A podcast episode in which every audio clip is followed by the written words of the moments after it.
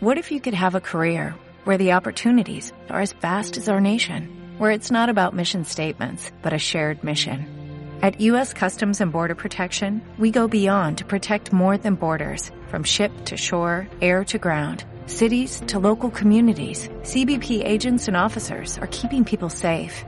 Join U.S. Customs and Border Protection and go beyond for something far greater than yourself. Learn more at cbp.gov/careers. El fin de semana hubo eh, marchas a favor y en contra en varias ciudades del país de la iniciativa que originalmente habría hecho el presidente de la República para legalizar los matrimonios igualitarios eh, en todo el país ya en un marco legal. Eh, el sábado, gracias a la intervención descarada de la Iglesia Católica, eh, se gestaron una serie de marchas que tuvieron una convocatoria pues flojona, eh, a pesar de que ellos lo tratan de presentar como si hubiera sido un gran éxito. Y también hubo una respuesta ayer domingo, pues también de rasguachona por parte de los grupos eh, homosexuales eh, en diversas regiones del país y particularmente en la capital. Varios temas. El primero de ellos, qué bueno que se manifiesten a favor y en contra eh, de sus posturas en un ambiente democrático. Eso es la democracia, es debate, es estar en contra, es poder contrastar visión. Segundo, qué lástima que esto sea producto de básicamente una ocurrencia que hubo en algún momento de alguien que convenció al presidente de la República para presentar esto eh, y que de pronto haya quedado en el olvido. Eh, me parece que la facultad que tiene el Ejecutivo Federal para presentar temas de importancia tiene que ser tomada con absoluta responsabilidad.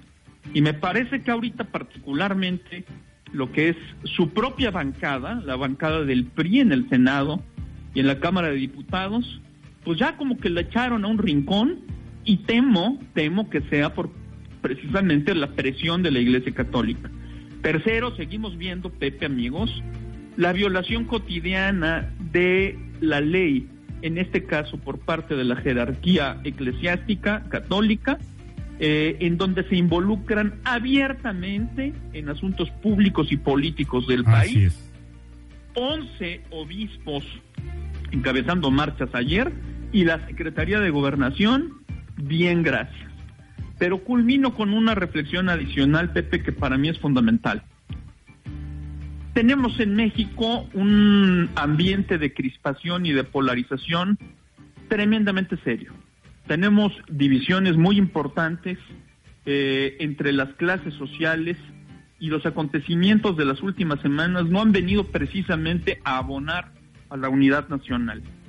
Eh, que haya actores políticos que estén atizando la polarización en México me parece terriblemente grave y francamente irresponsable.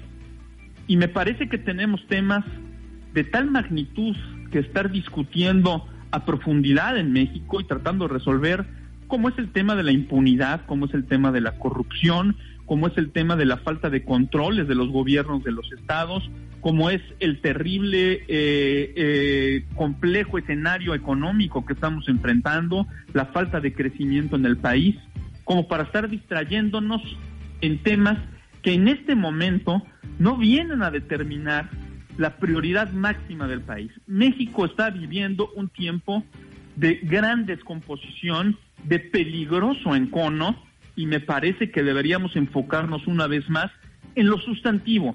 Qué bueno que se den, insisto, estos debates, pero cuidado con la polarización, cuidado con la manipulación y con las distracciones. No estamos para estarnos distrayendo en temas que sean secundarios, vamos a enfocarnos a lo sustantivo, Pepe. Definitivamente tienes toda la razón y esto es lo preocupante, justamente lo que señalas, Fernando, hasta dónde puede escalar la polarización en un tema que, como tú dices, está bien que se debata, está bien que se discuta, pero de eso a que escale hasta la violencia en un momento dado, ojo, ¿no? Ese es el problema, porque entiendo que ya la segunda tanda de, de, marchas eh, van a ser coincidentes en el mismo día por una modificación de, de los calendarios que tenían cuidado. Cuidado. Cuidado, porque eh, me parece que en México estamos teniendo y estamos incubando en diversas regiones eh, un polvorín y nada más le falta una brasa, una pequeña bracita para que esto reviente. Así es, y nada más déjame comentarte, compartirte, porque además hoy Carlos Puig en Milenio en su duda razonable habla y coincide contigo en el asunto, pero además entra diciendo frente al embate del medioevo, dejan solo al presidente y habla de que efectivamente los periodistas a lo mejor efectivamente se creyeron que la derrota electoral fue por esta iniciativa del presidente y no por otras cosas, como señala, no fue por lo de Javier Duarte, ni el otro Duarte, ni Borges, ni el Chapo, sino esto, y al final termina diciendo, la gran familia priista es una vergüenza. Este, e, en este tema parece que sí le han dejado solo. Bueno, sin duda alguna lo han dejado solo. Yo no he visto ninguna declaración para empezar, por ejemplo, de César Camacho y de Emilio Gamboa, eh, que salgan a decir, sí, vamos, vaya, ya ni siquiera a incluir el tema en discusión. Eh, e insisto, me parece que, que esto responde a la presión abierta y violatoria ilegal de, de la Iglesia Católica, que finalmente es la que impone condiciones. Me parece muy lamentable que estemos viendo que en México son otros grupos de poder los que están imponiendo la agenda pública, Pepe. Así es. Eh, me parece que un candidato eh, a la presidencia de los Estados Unidos nos impone gran parte de la política exterior. Me parece que la Iglesia Católica pone sus condiciones en lo que tienen que ser las discusiones de la agenda legislativa del Congreso. Me parece que los grupos económicos hacen presión eh, cada día para preservar sus propios intereses y en dónde queda el interés público, que finalmente es donde vivimos todos los mexicanos. Con eso lo dejamos, mi querido Fernando, como siempre, gracias. Muchas gracias y un saludo a los